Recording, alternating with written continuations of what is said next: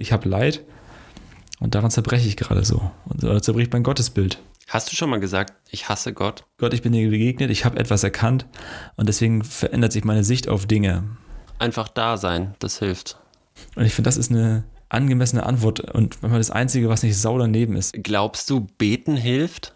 Also glaubst du es ernsthaft? Beten hilft bei Leiden? Ich habe das Gefühl, dass viele, viele Menschen, die glauben, äh, ihr Betriebssystem, ihr Glaubensbetriebssystem seit der Jungschein nicht mehr überdacht haben. Also dieses Vertrauen, was du beschreibst, ist bei mir anscheinend einfach ausgeblieben. Leid hängt nicht davon ab, wie viel du glaubst oder nicht glaubst. Das ist ein krankes Gottesbild. Ich finde, das ist sowas, sowas zu sagen, ist Hochverrat an Gott.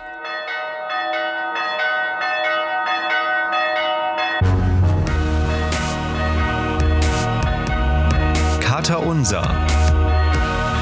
Begegnungen, die einen Sitzen haben. Moin und Servus und alles Gute zum Jubiläum. Alles Gute zum 10. Kadertag. Ich bin Maxi, Journalist und Student in Dortmund. Ich bin Patrick, Theologe und stolzer Vater. Und wir beide sprechen auch beim Jubiläum buchstäblich über Gott und die Welt, also über Glaubensfragen mit einem Blick von innen und einem Blick von außen. Und das alles natürlich im Namen des Katers, Freunde. Na, Maxi? Na, Junge. Was ist los? Ach du, geht, ne?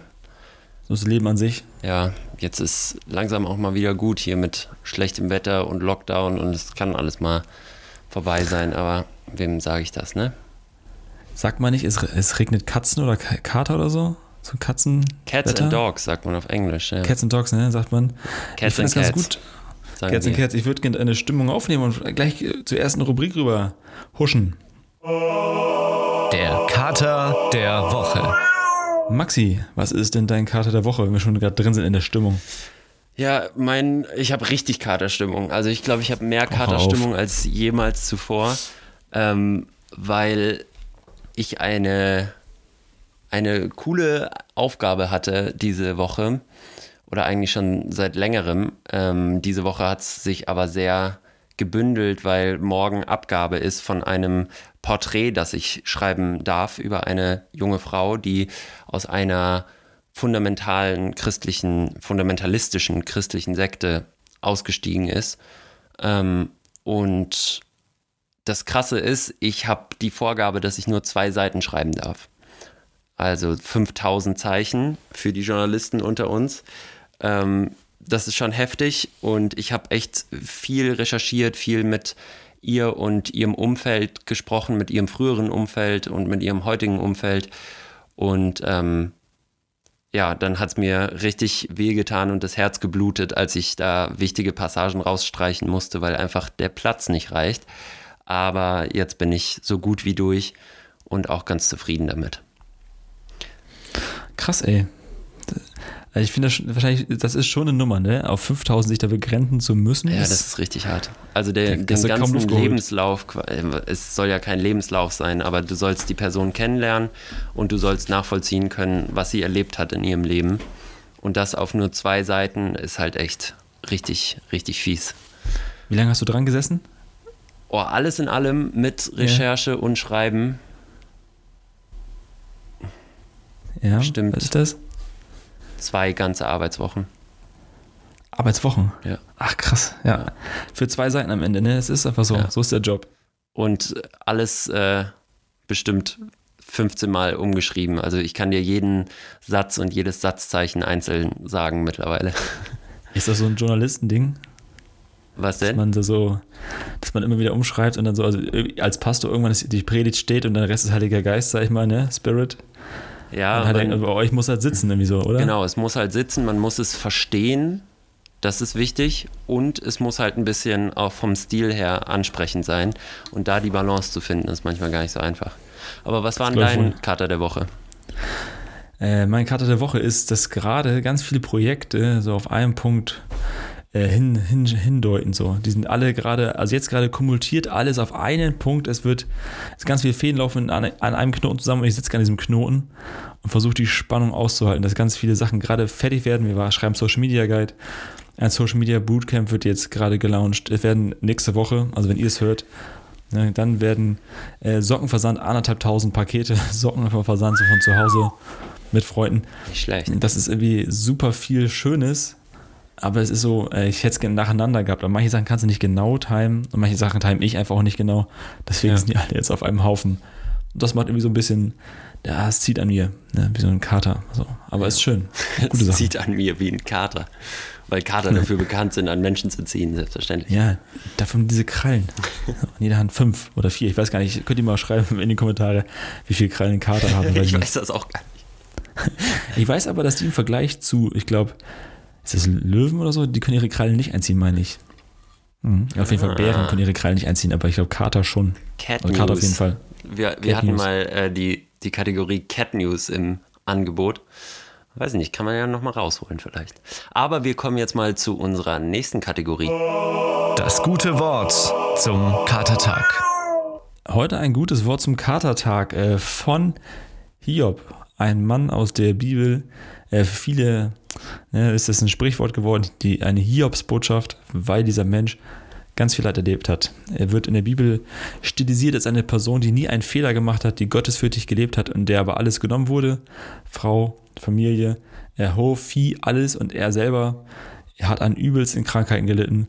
30 Kapitel lang haben seine Freunde ihn dann beraten, warum er wohl äh, ne, Leid erlebt hat, als Folge von seinem Fehlverhalten, als Folge von keinem Gottvertrauen und so, bla bla bla.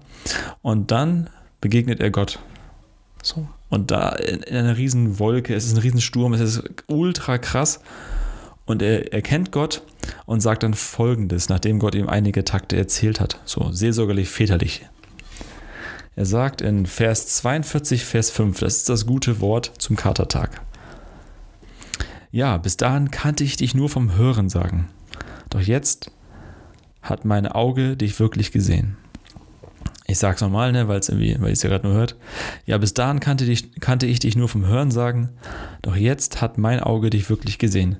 Das ist Hiobs Reaktion, nachdem Gott ihm begegnet ist und ihm gesagt hat, äh, hör mal zu, Hiob, so nach dem Motto, äh, du bist 8, ich bin 38, ich ordne Dinge anders ein als du. Und du hast es So. richtig abgekriegt, aber lass mal gut Du hast sein. richtig kassiert, aber ne, du unterm Strich bist du, das verstehst. Ja, also das ist ein Buch, das, lest es nach, wenn es euch interessiert. Das ist dann nochmal ganz, es ist natürlich feinfühliger beschrieben und nicht so humoristisch, wie wir es gerade gemacht haben, aber es ist so die Message, dass Gott sagt, wo warst du, Hiob, als die Welt geschaffen wurde? Wo warst du, als ich äh, die ersten Bäume entstehen lassen habe? So, ne? Dann, Natürlich warst du nicht da, natürlich bist du auch ein Geschöpf, nicht der Schöpfer.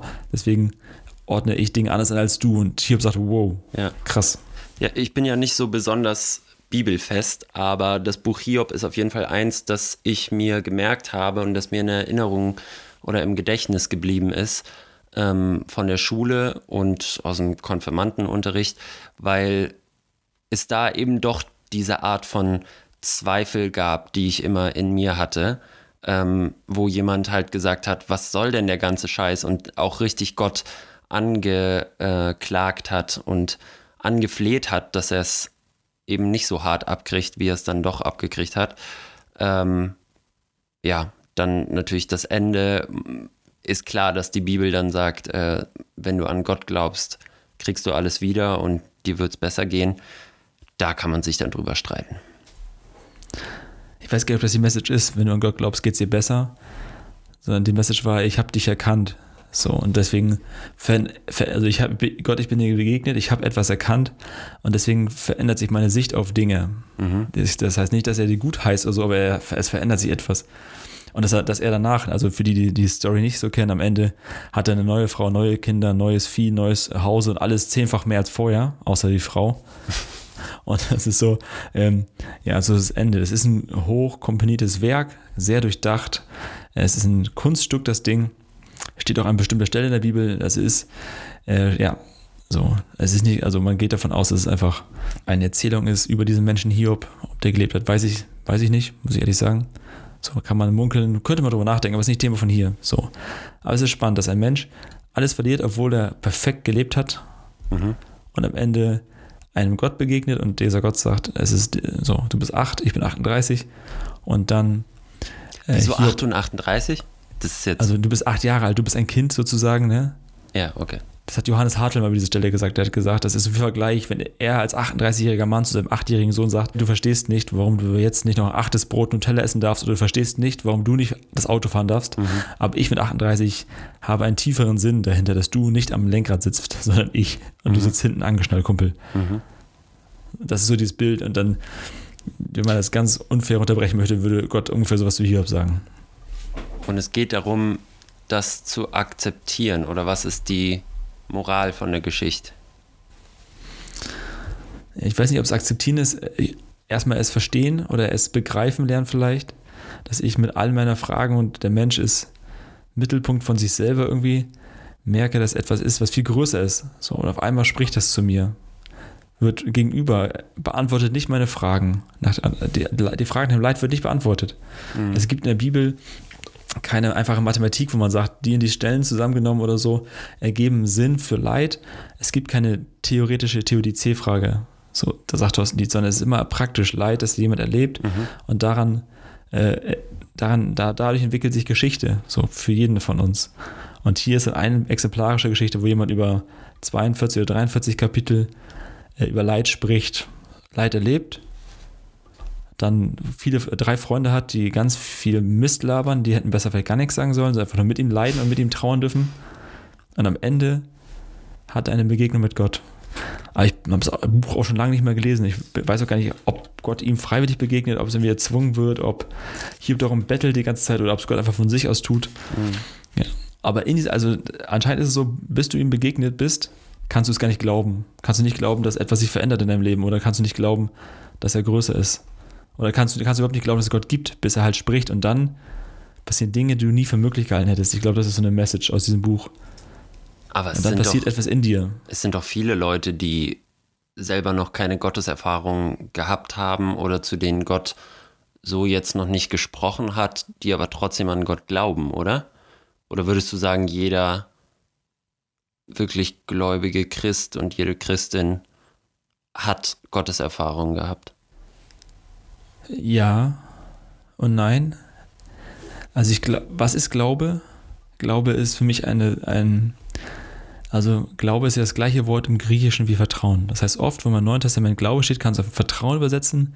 Und wie versteht für mich, wie entsteht Vertrauen oder Glaube? Ich würde sagen, das ist eine Reaktion auf etwas. Ich verhalte mich als Mensch zu etwas, was passiert. Mhm. Ich erlebe etwas und darauf entsteht in mir Vertrauen oder auch nicht Vertrauen. Mhm. So, das ist dieses klassische Beispiel aus der Erlebnispädagogik. Jemand lässt sie nach hinten fallen und jemand fängt ihn auf. Ne? Mach sie steif wie ein Brett, lass sie fallen und vertraue darauf, dass hinter dir jemand steht, der dich auffängt und du weißt nicht, wer es ist. Die Person fällt, muss vertrauen und in diesem Moment merkt sie, ja, ich werde, ich werde gehalten, werde gefangen. Das ist eine zutiefst äh, wichtige Erfahrung im Leben. Und ich glaube, dass es bei Gott ähnlich ist, dass Menschen äh, ihm begegnen und merken, ja, ich werde vielleicht gehalten oder ich werde äh, oder ich, da ist etwas und deswegen fange ich an zu vertrauen. Das mache ich gar nicht absichtlich, sondern das äh, Vertrauen entsteht, weil etwas zu meinem Leben passt auf einmal. Aber das Vertrauen spielt ja nicht jeder. Also die Story habe ich ja von mir erzählt, ähm, dass quasi an diesem Abend, wo ich da diese Panikattacke hatte, ja. da wirklich alles zusammengenommen habe und gesagt habe, Gott, wenn du da bist, dann sag mir, was das soll, warum war das, warum hast du meine Mutter genommen? Und so weiter. Und auch davor, ähm, in der Zeit, wo meine Mutter im Sterben lag, da habe ich natürlich auch die letzte Ausfahrt genommen und ähm, wusste gar nicht, ob ich wirklich daran glaube, aber ich habe alles versucht und habe auch zu irgendwem gebetet und gefragt, ey, wenn hier irgendjemand die Macht hat, das zu verhindern, warum tut es keiner? Also dieses Vertrauen, was du beschreibst, ist bei mir anscheinend einfach ausgeblieben und bei vielen anderen auch. Ja. Also das ist, da, da wird es konkret, ne? das ist das, was wir meinen, wenn wir sagen, es gibt keine theoretische TODC-Frage. Wir können nicht an einem Schreibtisch in einem Buch einfach festhalten, äh, wie Gott ist in Leid und wie nicht. So, sondern an dieser konkreten Stelle von Maxi wird es ja deutlich, wie es bei ihm für ihn ist. Und da kann, hilft jetzt keine theoretische Antwort. So, wenn man es mit der Geschichte von Hiob nee, vergleicht, ist vielleicht das falsche Wort, aber irgendwie sich daran anlehnt, dann ist es ja schon so, dass du vielleicht an einem Punkt bist, wo du, wo Gott dir nicht begegnet ist, warum auch immer. Oder er begegnet ist und du es vielleicht nicht mhm. so gesehen hast. Das wäre so mein erster Gedanke. Aber es ist auch nichts Heilsames. Ne? Also irgendwie, wenn man sich die Story von Hiob anguckt, der hat 40 Kapitel lang darauf gewartet. Saß da mit Aussatz und so mit drei schlechten Freunden, also drei schlechten Beratern am Ende, die versucht haben, irgendwie Leid zu erklären. Die haben ne, gesagt, du bist selber schuld. So, du hast Gott nicht vertraut, dein mhm. Leben war doch nicht so perfekt, wie du dachtest. Deswegen erfährst du Leid und das sind alles schlechte Ratgeber gewesen. So, und dann irgendwann begegnet ihm Gott. Aber vorher hat Hiob ja auch nicht geglaubt oder irgendwas. Wie hast du denn in Gemeinde und in deiner Familie und im christlichen Kontext so den Umgang mit Leid praktisch kennengelernt? Das ist eine spannende Frage, weil ich irgendwie ganz viel mit solchen Fragen konfrontiert werde auf Freizeiten, Schulungen, Seminaren, dass wenn du länger intensiv mit Leuten unterwegs bist, dann gibt es so heilige Momente, finde ich immer, wo Menschen anfangen, ihr Herz zu öffnen und genau diese Geschichten erzählen und sagen, wovor sie wirklich Angst haben, wo ihnen Leid begegnet ist. Mein Gefühl ist, dass äh, Leid, also eine Krise, ähm, oft hilft, mal äh, das zu, eine Klarheit reinzukriegen, das, was, was glaube ich eigentlich wirklich. Und dass bei vielen Leuten Leid der Auslöser ist, dass sie nicht mehr glauben und nicht mehr glauben können. Weil mhm. sie an den Gott vielleicht äh, vorher geglaubt und festgehalten haben, der halt sie vor, der sie vor allem beschützt. Und auf einmal merken sie, ja, ist nicht so. Gott ist nicht irgendwie so eine Bubble um mich herum, die mich vor allem Bösen fernhält oder die alles Böse von mir und meiner Familie fernhält, sondern ich passiere, ich habe Leid und daran zerbreche ich gerade so. Und da zerbricht mein Gottesbild. Und sie merken, dass Gott anscheinend doch nicht der Beschützer ist, für den sie ihn gehalten haben. Oder was sie immer gesungen haben auf Freizeiten. Ne? Und man denkt, ja, passt schon. Also Gott beschützt mich, passiert nichts und auf einmal, zack, ist irgendwas passiert. Aber das sagst du ja selber. Also du machst ja selber mit diesen äh, Übungen und mit diesen frommen Botschaften, vom Vertrauen und so, sagst du ja selber, du kannst dich immer fallen lassen und Gott ist da. Genau. Wie kannst du das denn machen, wenn du weißt, dass es bei vielen Leuten halt nicht so ist? Ich würde es, glaube ich, nicht so platt machen. Das ist vielleicht so, also ich, an der Jungschule kann man das machen, bei den Kindern vielleicht, weil die noch nicht in der Lage sind, sag ich mal. Ähm, andersrum, ich glaube, das Problem ist, dass solche Messages in der Jungschule ge gepreacht werden und nie wieder aktualisiert werden. Das ist wie, wenn Rechner oder iPhone immer wieder aktualisiert werden muss, geupdatet werden muss, damit die neueste Version aufgespielt wird, damit das Ding top läuft. So ist es beim Glauben auch. Und ich habe das Gefühl, dass viele, viele Menschen, die glauben, äh, ihr Betriebssystem, ihr Glaubensbetriebssystem seit der Jungschar nicht mehr überdacht haben. Du kriegst in Jungschar gesagt, genau das, was du sagst, ne? lass dich mal fallen. Okay, hat geklappt. So kannst du dich an Gottes Arme fallen lassen. Mhm. Dann macht jemand mit 15 Jahren, wo auch immer, in der Schwalm, wo wir, wo wir bei der auch herkommen, die Erfahrung ist nicht so. So, ich habe Leid erfahren, es muss nicht nur tot sein, ne? aber irgendwie, ich habe einen tiefen Verlust erfahren, habe das Gefühl, ich bin alleine und ich habe nicht das Gefühl jetzt, dass ich mich irgendwo fallen lassen kann oder dass jemand mich festhält, sondern ich falle ins, in die Leere. So. Und da ist die Frage, wie geht man um? Und ich habe das Gefühl, dass dadurch ähm, das Gottesbild dieser Menschen, oder mein Gottesbild, bei mir war es auf jeden Fall so, aktualisiert oder geupdatet wird. Dass ich, die Frage ist, es passiert etwas und ich kriege nicht die Reaktion, die ich erwartet habe, ein Gott, der mich hält, was mache ich daraus? Und eine Situation, eine Sache wäre zu sagen, gut, ich lasse diesen Gott los, gibt es anscheinend nicht, oder er ist schwach oder ich will ihn nicht haben. Und eine andere Reaktion Hast du das schon erlebt? Dass Leute sagen, also richtig fromme, tiefgläubige Leute, die dann gesagt haben, ich, ich spüre Gott nicht, wenn ich ihn brauche, ich lass ab von ihm? So ehrlich, in der Fromszene habe ich wenig erlebt. Weil ich glaube, das mhm. System an sich lässt manche Dinge einfach nicht zu. Das ist gar kein Vorwurf, sondern es ist so, ja, es wird alles so gegenseitig gestützt und, ne, das, und da kannst du nicht viel rütteln an vielen Dingen. Ich glaub, aber innerlich machen viele den Prozess, den du gesagt hast gerade. Ja. Lassen davon los, werden 18, 19, 20, gehen zum Studieren und lassen den Glauben quasi in der Heimat, da wo er gepasst hat. Aber im neuen Umfeld passt er nicht mehr, weil sie genau diesen Fragen scheitern und keine guten GesprächspartnerInnen hatten dafür, mhm. würde ich sagen. Und was ist die zweite Alternative? Die zweite wäre für mich, dass man nicht loslässt. Ich glaube, es ist okay, also ich, ich finde die Erfahrung, die Menschen machen, gut und in Ordnung, dass Gott ein ferner Gott ist, dass Gott auch anders und größer ist, dass Gott nicht der ist, der immer lieb, nett ist und mich nur trägt, sondern es ist in der Bibel ist ein Buch, ist eigentlich ein Geschichtsbuch, wo nur Geschichten erzählt werden, eigentlich so. Und es werden ganz viele Geschichten von Menschen erzählt, die das Gefühl haben, 30, 40 Jahre lang Gott nicht erlebt zu haben, dass Gott fern ist, dass Gott sie nicht hält, nicht trägt. Aber am Ende ja schon. Also jede Story in der Bibel geht so aus, dass Gott dann doch kommt und alles ist gut. Da müssen wir jetzt Story für Story durchgucken, weil ich würde die Aussage, glaube ich, pauschal nicht unterschreiben. So, Ja? Also Okay. ja. Aber die Bibel hat ja immer zum, zum Ziel, am Ende den Glauben zu bestärken. In jeder Geschichte. Weiß ich auch nicht, ob das stimmt. Die Bibel zweifelt sich ja selber nicht fundamental an und lässt das dann stehen. Nee, so nicht. Aber So eine in- Geschichte wie Hiob zweifelt zwar etwas an, was vorher festgestellt wurde, dass Gott da ist, dass Gott gütig ist, dass Gott allmächtig ist, aber sie löst es am Ende auch wieder auf.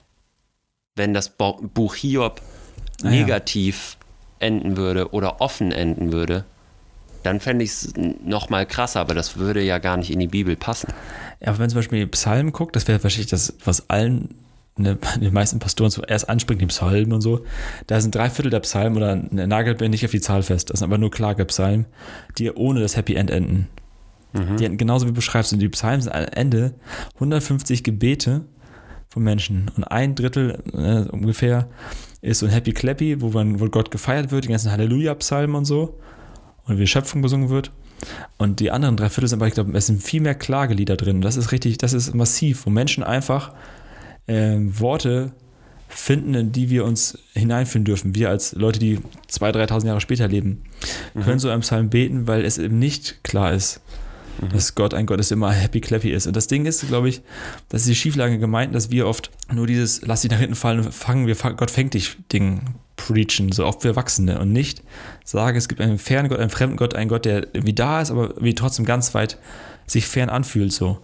Und diese Erfahrung finde ich wichtig im Glauben zu machen. Wir brauchen diese Krise, na, brauchen ist das falsche Wort, aber es gibt diese Krise und die macht etwas mit mir. Und ich glaube, am Ende wird ein Gottesbild größer.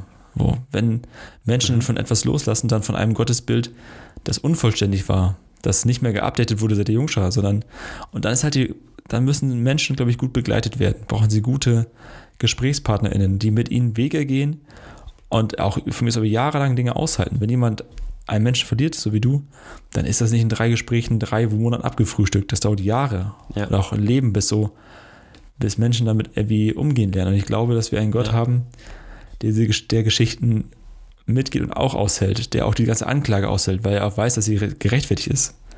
Schön, dass du sagst, ich glaube, dass wir einen Gott haben und Ja. nicht wir haben einen Gott. Ja, Du lernst, mein Junge. ich lerne. Ich bin, ja, ja, aufmerksamer Hörer von Kater Unser. Meistens. Aber zum Beispiel, also die Geschichte von Josef, ne? AT, vielleicht kennt ihr die. So, ist der Lieblingssohn vom Vater, wird von seinen Brüdern gehasst, verkauft in die Sklaverei, sitzt Jahre im Gefängnis, äh, weil er nicht mit der Frau des Pharaos schlafen wollte, deswegen ne, ver verklagt die ihn und er muss ins Gefängnis. Dort Ist jetzt aber ein anderer, ist ein anderer Josef als Jesus Vater Josef. Ja, die haben nichts mit ihm zu tun, außer Namensvetter, so, vielleicht Inspiration. Also man Josef, sich auch einen ne, neuen Namen ausdenken können. Vom Naja, gut. Jüngster und Lieblingssohn, so, wird von Brüdern verkauft, ist jahrelang im Knast, erlebt viel Scheiße, wird zweitwichtigster Mann im Land. So, Mhm. trifft seine Brüder wieder. Happy, äh, ne? Das ist so dann die große Spannung, die aufgebaut wird. Was passiert? Josef ist der zweite Mann nach dem Pharao, in der damaligen Welt quasi so, ne? Die größte Nation der Welt damals so. Was macht er? So, er vergibt seinen Brüdern und umarmt sie und sie entschuldigen sich und alles, bla bla bla. So.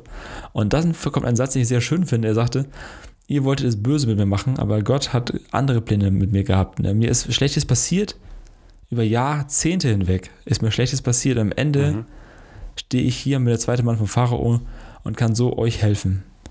Das ist eine Lebensgeschichte, äh, die exemplarisch sein kann, aber wo man nicht sagen kann, das läuft bei mir auch so. Ich finde das irgendwie schön, dass jemand am Ende seines Lebens zurückblickt und sagt, ja, das, das ist in meinem Leben passiert und ich entdecke die Linie darin und Aber er sagt ja auch mal wieder, ähm, was wir ja auch in der Folge Das Gute und das Böse hatten, ich habe viel Scheiße erlebt und dann kam Gott und hat mich gerettet. Er sagt ja nicht, oder Ah. wenn ich das jetzt richtig verstanden habe, er sagt ja nicht, Gott hat mich durch viel Scheiße geschickt und jetzt hat er mir das Gute gegeben, sondern das Böse war halt da und bei dem Guten weiß ich genau, dass es von Gott kam. Das müsste ich ehrlicherweise nachgucken. Ich habe so, ich hab so ein, zwei Luther-Verse im Ohr, würde es aber gerne mal nachlesen. Ne? Aber das ist so. Ja, bei Luther heißt es, ihr dachtet, ihr gedachtet, es böse mit mir zu machen, aber der Herr gedacht, es gut mit mir zu machen. Was immer das heißen mag, ne? Es ist so ein mhm. altdeutsches, weiß nicht, ob, also, ob es heißt, dass Gott ihn durch die ganze Leid, ich glaube, hat Gott die Brüder angestiftet, war das das Böse. Die Brüder waren neidisch einfach auf ihn, fertig. Der Vater hat den Kleinen wirklich gefeiert mhm. und die Brüder waren neidisch, haben ihn verkauft. So, wo kam dieser Neid her? Ne? Hat, hätte Gott das verhindern können, dass er verkauft wird? Oder hat Gott die Brüder angestachelt oder so? Die Sklavenhändler haben ihn verkauft an eine Pharao. Dann kam die Frau, wollte mit, wollte mit ihm schlafen. Er hat Nein gesagt, weil er ein ethisch toller Typ war, so. Ja. Und wusste, was passiert wäre. Sie verpetzt ihn beim Pharao und schwärzt ihn an und er kommt dann, dann ins Gefängnis. Wie deutet man das, dass die Frau das gemacht hat? Keine Ahnung. Ja, okay, das bleibt offen. Am Ende ist aber klar, dass für das Gute Gott wieder zuständig war. Das ist, ja ist immer klar, klar. Ist klar. Gute passiert ja nicht ohne Grund in der Bibel, sondern weil Gott das so wollte. Okay, ähm, kommen wir mal weg von der alt-mittelhochdeutschen Bibelübersetzung ja. ähm, und mal wieder eher zum, zum Praktischen, weil wir eben gesagt haben, oder du hast gesagt, man kann diese Theodizee-Frage, also warum ist ein allmächtiger, gütiger Gott trotzdem in der Lage, Leid zuzulassen? Oder warum, oder ist er vielleicht sogar zuständig dafür? Macht er es selber? Ähm, also wie passt Leid mit dem christlichen Gottesbild zusammen? Da sagst du, es gibt keine theoretische Antwort, sondern es gibt nur praktische Antworten.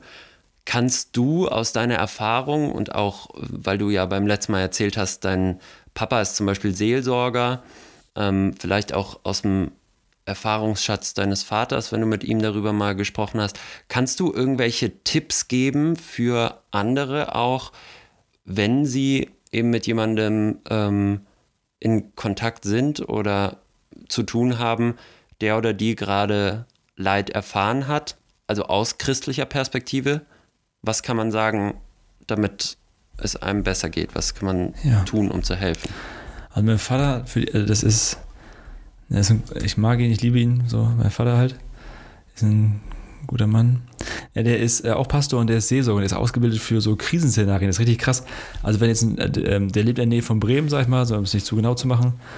Und der, äh, wenn ein Flugzeug abstürzen würde am Bremer Flughafen oder 150 Leute drin sind oder so, dann würde er gerufen werden. Seiner Junge, die oh. Story hast du letztes Mal schon erzählt. Habe ich erzählt?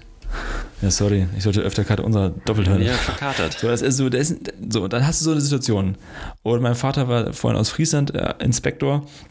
Und dann, dann ist man so, hast du Bereitschaftsdienste. Wenn jemand, ähm, wenn jemand äh, sich selbst umbringt oder so, oder der andere stirbt, dann wird er gerufen und muss dann diese Menschen anschauen, der Matsche ist, sozusagen, der von einem Betonblock erschlagen wurde. Gab es noch Szenen, oder wo sich äh, Jugendliche umgebracht haben. Und er geht dann zu den Eltern. Mhm und erzählt das denen ne, mit der Polizei zusammen und redet mit den Eltern, begleitet die. Und das sind so, da hast du keine Antworten. Da hast du keine Antworten. Und es ist so, ich habe meinen Vater wenig Wein sehen in seinem Leben, also wirklich, also in unserem, in unserem gemeinsamen Leben.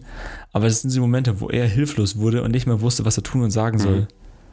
Wenn auch Menschen angerufen haben bei uns zu Hause und gesagt haben, ich will nicht mehr leben, so. Und er wusste, das äh, kann das letzte Mal gewesen, dass diese Person angerufen hat.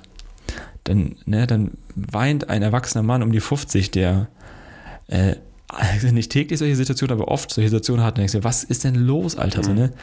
Und ich finde, das ist eine angemessene Antwort und manchmal das Einzige, was nicht sau daneben ist, wenn Menschen einfach mitweinen, mitleiden mit Leuten, die äh, müde sind am Leben so und Hilfe brauchen. Mhm.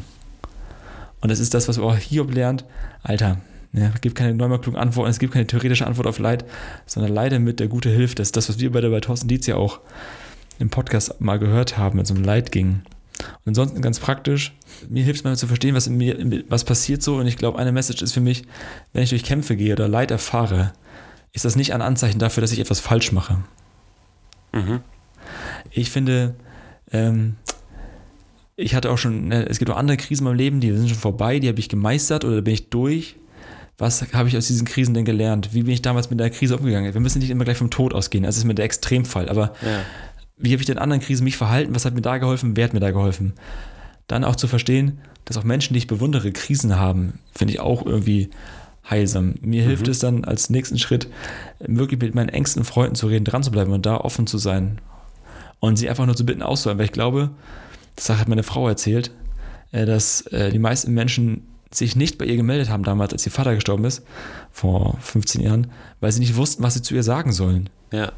Und sie sagte, es wäre schöner gewesen, wenn ihr euch einfach meldet. Ihr müsst nichts sagen. Ne? Mhm. Aber dann dieses sich drum rumdrücken aus eigener Hilflosigkeit und Ohnmacht, Ja. das ist äh, falscher.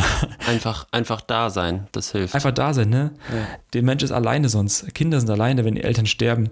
So, seid einfach da, dann sagt das lieber, ruft an, sagt, ich, wiss, ich weiß nicht, was ich sagen soll. Ich will einfach nur dir zeigen, du bist nicht alleine. So, ich bin auch da mir und ich weine mit dir, ne? Und ich hasse Gott auch für das, was passiert ist. So.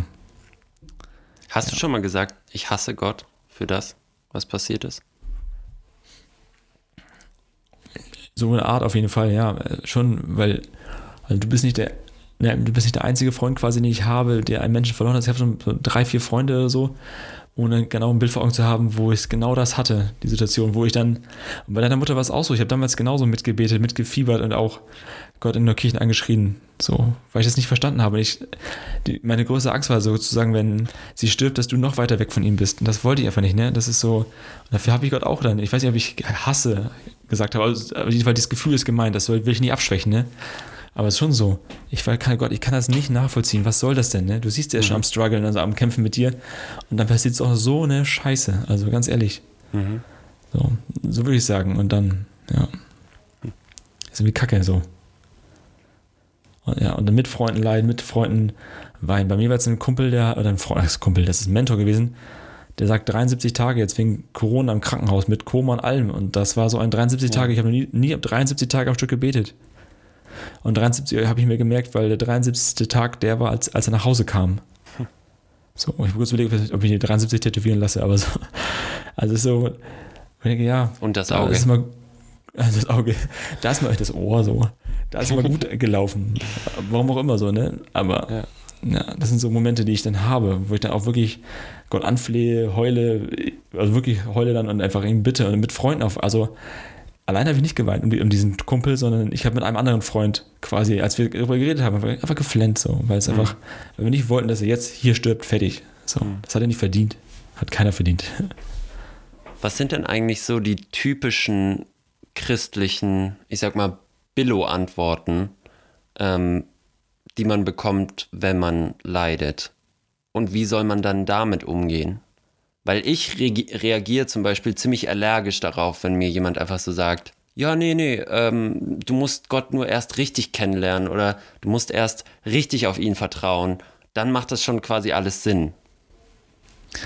Das ist, das ist, ich finde, das ist sowas, sowas zu sagen, ist Hochverrat an Gott.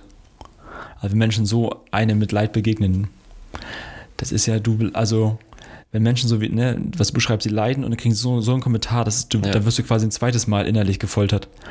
Wenn es auf einmal danach, wenn du, wenn du schuld bist an der Sache oder wenn du nicht genug glaubst, wenn du nicht genug Vertrauen hast, was ist das für ein perverses Gottesbild, dass wir sagen, wir sitzen, wir haben da einen Gott sitzen, äh, der als Mutter und als Vater beschrieben wird, also als Bild, ne, Mutter, Vater. Und der sitzt da wo auch immer und sagt, ja, der Maxi hat aber nicht genug geglaubt, deswegen. So, das ist, das, das ist hochgradig krank und pervers, so ein Bild zu haben von Gott. Und solche Sachen zu sagen, finde ich einfach nur falsch. Das, was, was macht das denn mit dem Menschen, der es hört? Das macht ihn noch kleiner. Du hast dann schon zum Beispiel die Mutter verloren und dann sagt jemand, du, hast nicht, du glaubst nicht genug. Ja, dann herzlichen Glückwunsch. Das ist so oft gut gemeint und richtig schlecht gemacht. Aber was kann man darauf entgegnen? Aus christlicher Perspektive, weil ich glaube, Ah. solche äh, christlichen Argumente kann man am besten auch in christlicher Perspektive oder mit ihren eigenen Waffen schlagen. mit der eigenen Binnenlogik. Also ich, ich glaube, das Gefährliche ist, dass in Kreisen oft dann eher so ein, so ein, so ein Strudel entsteht, dass, es, dass so, so, so eine Antworten bestärkt werden, aber oft auch, weil Leute, die, die wissen, also inklusive mir, man weiß ja oft nicht, was man sagen soll. Fertig. Und da haut man solche frommen Antworten raus. Ja. Ne? Du, musst nur mehr, du musst nur mehr glauben. Ja, Alter, du musst gar nichts. So. Das wäre das wär erste Reaktion, du musst gar nichts glauben. Also, das, dein, dein Alter. Alter, Leid hängt nicht davon ab, wie viel du glaubst oder nicht glaubst. Das ist ein krankes Gottesbild, Ja. was mit Leistung zu tun hat und mit. So, wir sind hier nicht bei Odin oder Wotan oder so im Norden, wo sowas vielleicht gilt. Aber hat das, hat das Jesus nicht gerade gesagt? Also ist das nicht gerade die Message von Jesus, dass man ähm, sich nicht mehr anstrengen muss, sondern dass man sowieso von Gott geliebt ist? Also wäre das eine mögliche Antwort? Genau, du bist und bleibst geliebt, egal was du tust und egal was kommen wird. Das ist, eine, das Und du musst dich eben nicht anstrengen Nein, und du musst nicht der bessere Christ sein, Gar nicht. Das hat, damit du seine Gnade bekommst, sondern Äh, Die Aussage Unbedingt. Römer 8,31 für alle Bibelentdecker, die nachlesen wollen, EntdeckerInnen muss man ja sagen mittlerweile. Äh, nichts kann uns trennen von dieser Liebe. Das ist die Aussage. Weder Himmel noch Hölle, weder ne, Tod noch Leben, weder Mächte noch Gewalt noch Schwert noch irgendwas. Und das ist eine Grundaussage, die muss stehen. Das heißt, auch wenn mich nichts von Gottes Liebe trennen kann, dann kann mich auch nicht weniger Glauben von Gottes Liebe trennen. Und das ist nicht, da will ich nicht 98% geben, sondern ich bleibe 100%. Fertig. Egal wie krass ich scheitere, egal ob ich ihn verrate, so wie Petrus. Das ist völlig egal. Petrus verrät ihn, Jesus wird gekreuzigt. Zwei Kapitel später ist er wieder Best Man. So, ne? Sind wieder Buddies, die beiden. Waren sie, waren sie für Jesus immer. Und trotzdem was für Petrus scheiße. Ich würde, glaube ich, äh, ja, wie antwortet man innerhalb dieser, innerhalb dieser christlichen Bubble so? Das, soll, das Ziel wäre für mich, den anderen ja zu gewinnen und nicht zu verlieren. Ich würde einfach hinterfragen, nachfragen, ernst nehmen. Meinst du, glaubst du es wirklich, dass es so ist, dass ich mehr glauben muss, damit Gott, ne, hätte Gott es verhindert, wenn ich mehr geglaubt hätte?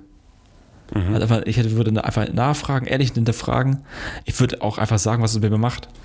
Ich würde sagen, wenn du, weißt du, was, was, wie es sich anfühlt für mich, wenn du das gerade sagst.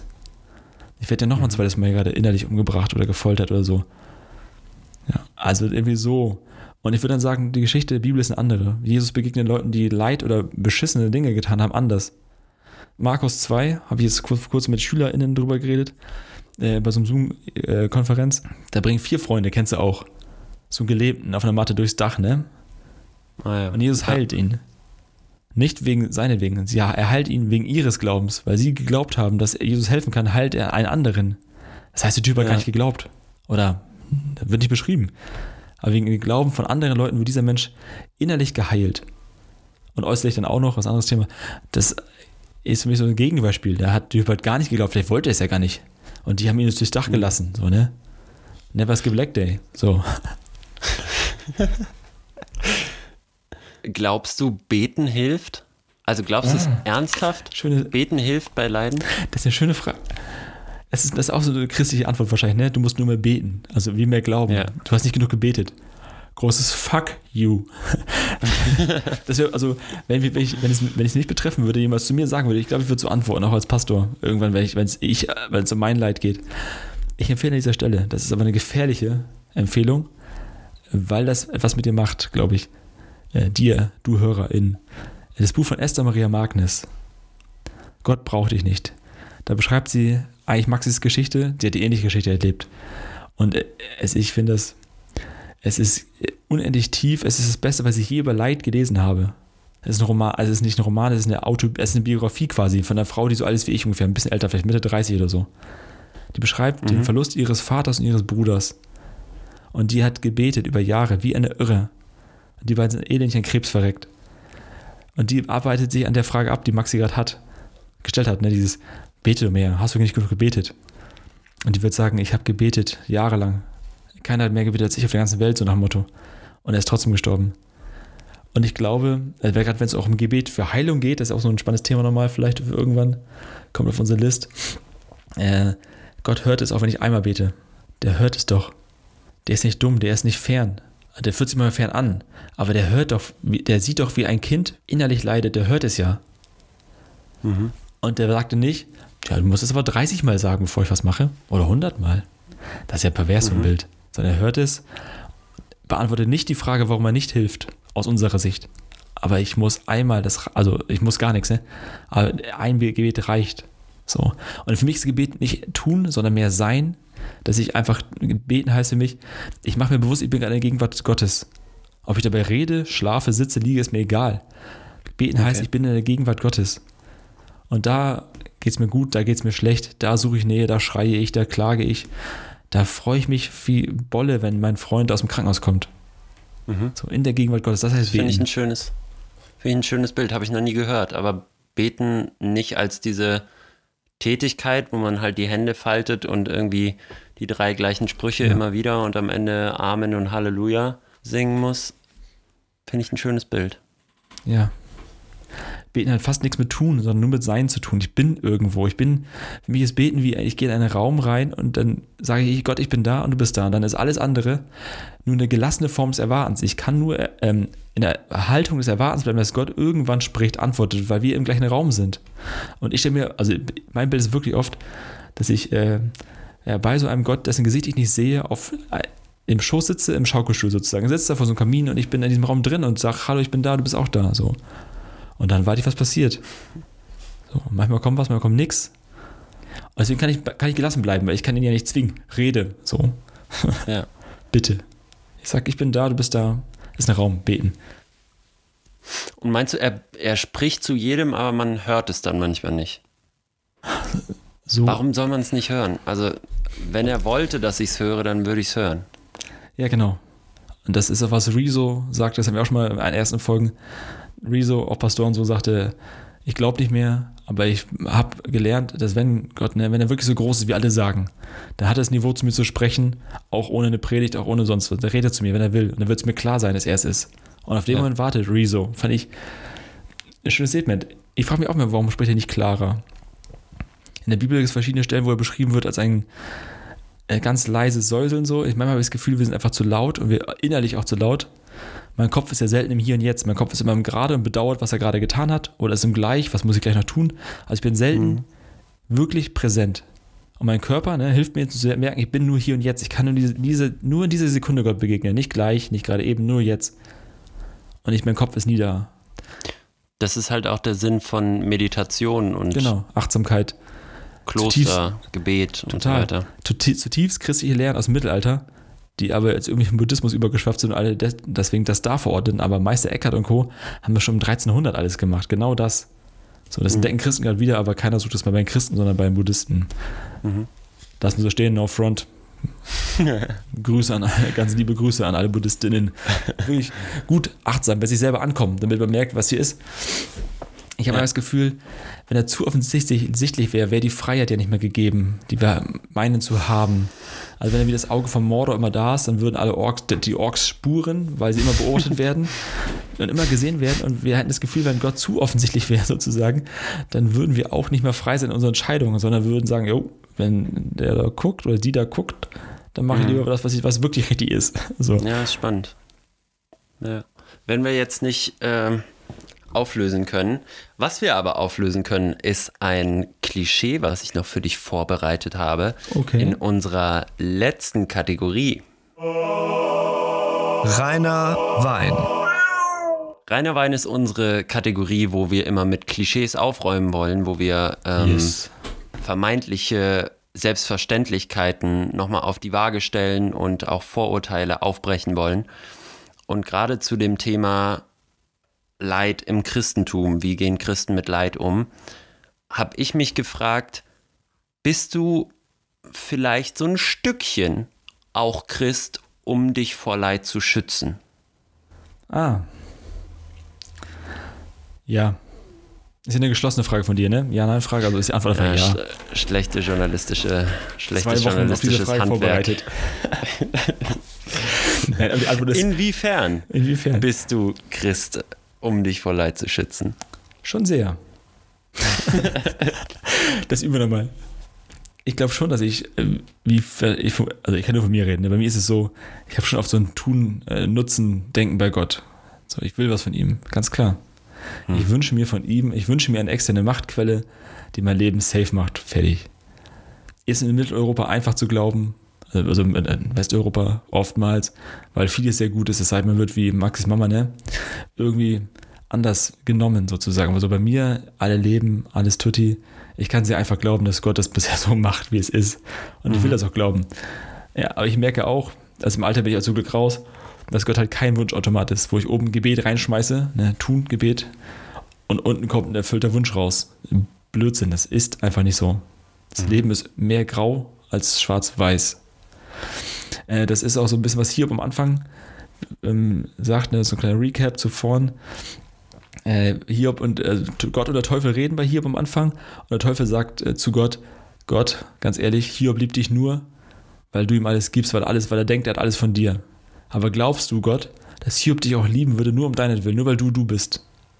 Und Gott sagt ja. Und dann ist, dann geht's los. So. Und dann nimmt die Scheiße ihren Lauf. Ja, wirklich. Dann geht die, ist die Scheiße auf dem Weg zum Ventilator. So. Dann geht's richtig ab.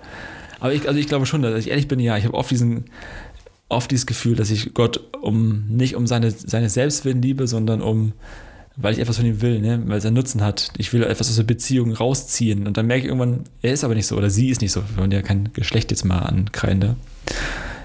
So, und das ist dann schon krass. Und mir tut's, also ich glaube, ich bin resilienter im Glauben, weil ich einfach gute Freunde habe, die ja sehr fit sind. Oder die Mhm. nicht die schlauesten Antworten haben, aber die mir jeder auf seine Art und Weise gut tun. Mit dem einen bete ich, so, sind gemeinsam quasi in so einem Raum bei Gott und, und lassen auch get-free-mäßig Dinge los. Und mit anderen, die geben mir einfach Antworten, die schlauer sind als meine, wo ich denke, ja, stimmt, du hast recht. Mhm. Das, ich habe so Safe Spaces, wo ich mit ihnen über solche Fragen reden kann. Und das hilft mir zu merken, Gott ist halt nicht etwas, was ich so bestimmen oder kontrollieren kann. So viel vielleicht zu Rainer Wein. Schön. Schöner Abschluss auch ähm, für diese Folge. Wenn ihr Lust habt, mit uns zu diskutieren, wenn euch irgendwie was auf der Seele brennt, wenn ihr mitdiskutieren wollt oder wir was vergessen haben, was ganz falsch gesagt haben oder Ja. etwas, was ihr ganz anders seht, dann meldet euch bei uns, schreibt uns über Instagram, äh, schickt uns auch gerne Sprachnachrichten, die, ähm, die bauen wir dann gerne hier ein beim Mhm. nächsten Mal. Und äh, ansonsten, Patrick, Hört rein, haut rein. Bis denn dann, Freunde. liken, teilen, weitermachen, ihr Streuner. Bis So dann. nämlich. Tschüssi. Tschüssi.